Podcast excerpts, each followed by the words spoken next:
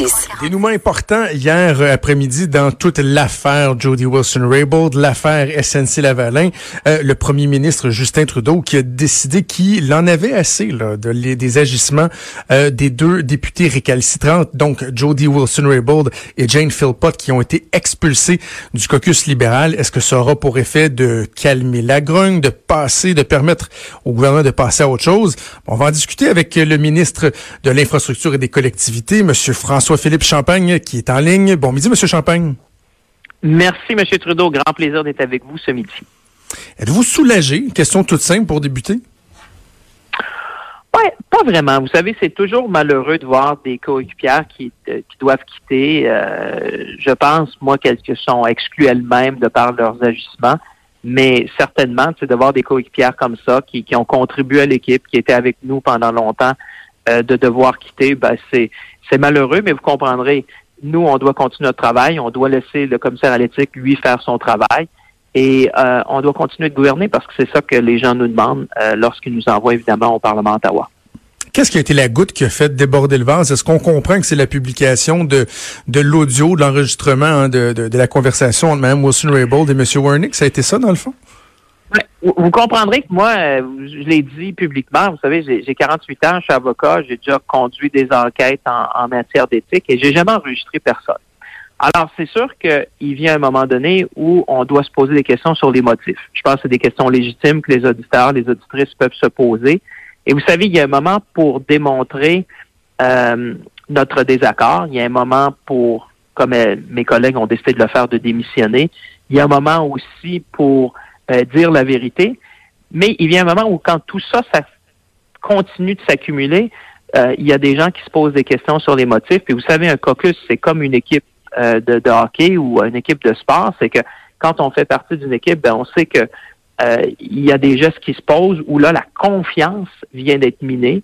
La confiance est minée. Alors, moi, je dis c'est malheureux, mais je pense qu'elles se sont exclues elles-mêmes parce que là, la confiance a été minée à un point que nous, on devait continuer de l'avant et leur laisser faire à eux, dans le respect, dans le plus grand respect, leur bout de chemin.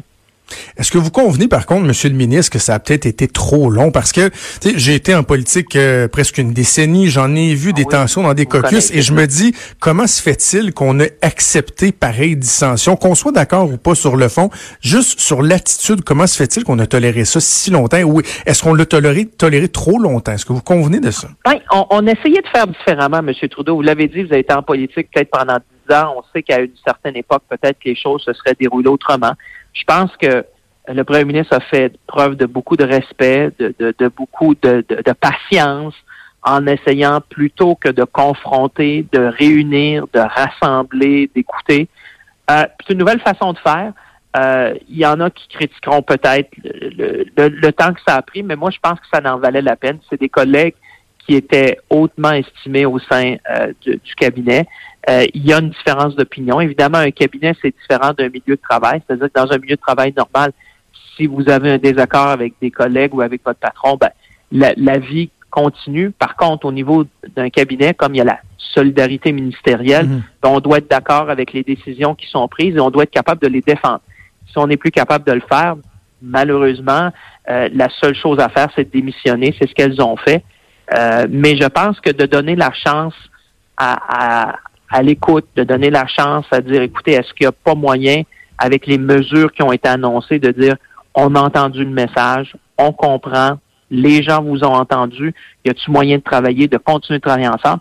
Et quand ça, c'est plus possible, ben là, vous arrivez à la fin où il y a un bris de confiance qui est tellement important que euh, je pense qu'à ce moment-là, euh, il n'y avait pas d'autre option que de quitter le caucus euh, libéral pour nous permettre à nous de continuer de faire notre travail.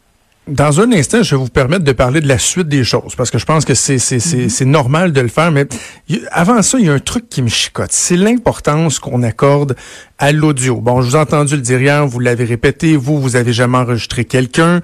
On convient tous assez facilement qu'au niveau de l'éthique, au niveau des valeurs, euh, c'est assez ordinaire. T'sais, ça donne pas le goût de travailler en équipe avec Jody Wilson-Raybould. Par contre, je trouve qu'on... entre collègues, si vous me permettez. Oui. entre collègues, Monsieur euh, Trudeau, c'est que là, vous parlez entre ministres, puis bon, le greffier du conseil privé, pour les gens qui nous écoutent, il faut comprendre, il n'est pas ministre, mais il assiste mhm. aux réunions du, cabinet. Il est membre du conseil privé mhm. lui aussi. savez, c'est quasiment un collègue. Alors, c'est sûr que quand on en arrive là, moi je dis quand il y a un désaccord entre collègues, habituellement on en parle, on en parle à son supérieur immédiat ou on en parle à des collègues.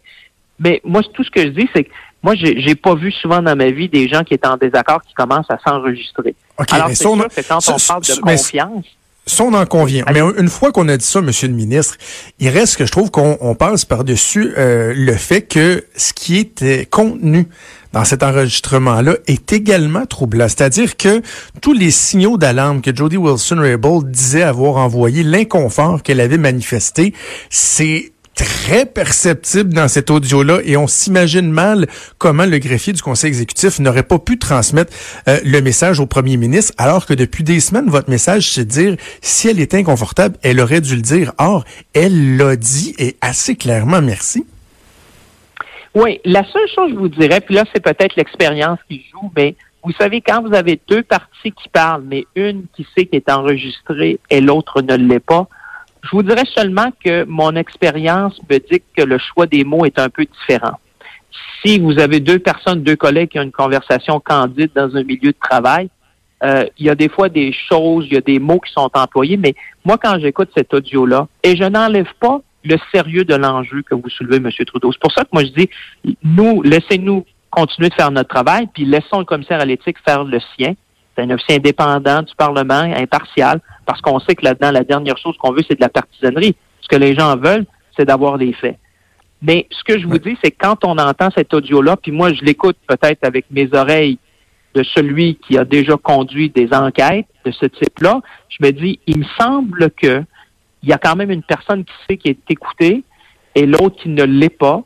Euh, et il me hmm. semble le choix des mots est assez précis. Alors, je ne sais pas si euh, cette même discussion-là, si les deux parties savaient, par exemple, qu'elles étaient enregistrées, auraient choisi les mêmes mots pour peut-être à un moment donné euh, envoyer le même message. Vous voyez ce que je veux dire? Quand, quand il y a des gens qui sont, quand il y a une des deux personnes qui est enregistrée, évidemment, le choix des mots euh, pour l'une devient euh, essentiel. Pour l'autre, ben, c'est peut-être candide parce que c'est quand même entre collègues.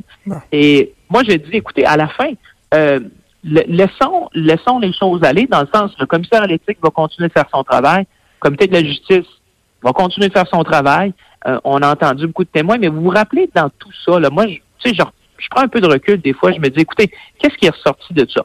Madame Wilson-Raybould a admis dans son témoignage que le premier ministre avait jamais rien dit d'illégal ou posé des gestes qui pouvaient être illégaux, illégaux plutôt. Euh, que à, tout moment, ses conseillers savaient qu'il y avait une ligne à ne pas franchir. Il y avait une ligne qui était là dans le sable qu'il fallait pas franchir. Que finalement, ce qu'on a entendu de M. Bott, il disait, écoutez, euh, le premier ministre avait toujours ces emplois-là en tête. Puis finalement, ce qu'on demandait, c'était d'avoir une deuxième opinion. Parce que quand il y a des milliers d'emplois en jeu, euh, ça vaut peut-être la peine de se poser la question plus d'une fois. Il me semble que ça ressemble à quelque chose d'assez raisonnable. Euh, il nous reste, il nous, reste quelques secondes à peine, M. Champagne. La suite des choses, l'accord de réparation, est-ce que c'est encore possible pour vous? Est-ce que ben, votre collègue Lametti doit, doit, doit y songer? Canada. Non, mais c'est parce qu'il faut avoir les faits puis la preuve. Moi, je n'ai pas accès à ça. Alors, ça sera lui, évidemment, déterminé sur la base des faits et de la preuve. Moi, ce que je dis, on doit euh, amener en justice ceux qui ont commis des crimes. Euh, on doit faire payer une amende salée la compagnie. Euh, on doit être capable de réformer cette compagnie-là pour que ça ne se reproduise jamais. Mais on doit aussi éviter de pénaliser des gens qui n'ont rien à voir là-dedans. C'est-à-dire des, gens qui sont, à, sont des retraités, des, nouveaux employés et, des gens qui sont, par exemple, des fournisseurs. Je dois vous laisser aller. Vous avez un avion à attraper. Écoutez, je vous, je vous euh, émets le souhait pour vous que la prochaine fois qu'on se parle, on puisse parler de votre ministère, de vos projets, de différents enjeux, et que peut-être vous auriez réussi à passer à... Euh, ça va me faire plaisir. Si vous m'invitez quand c'est des bonnes nouvelles aussi, ça va toujours me faire plaisir de venir. Merci de vous être prêté au jeu. C'est toujours un plaisir. Merci de m'avoir invité. Au plaisir. À bientôt. Merci. François-Philippe Champagne, le ministre responsable des infrastructures et des collectivités.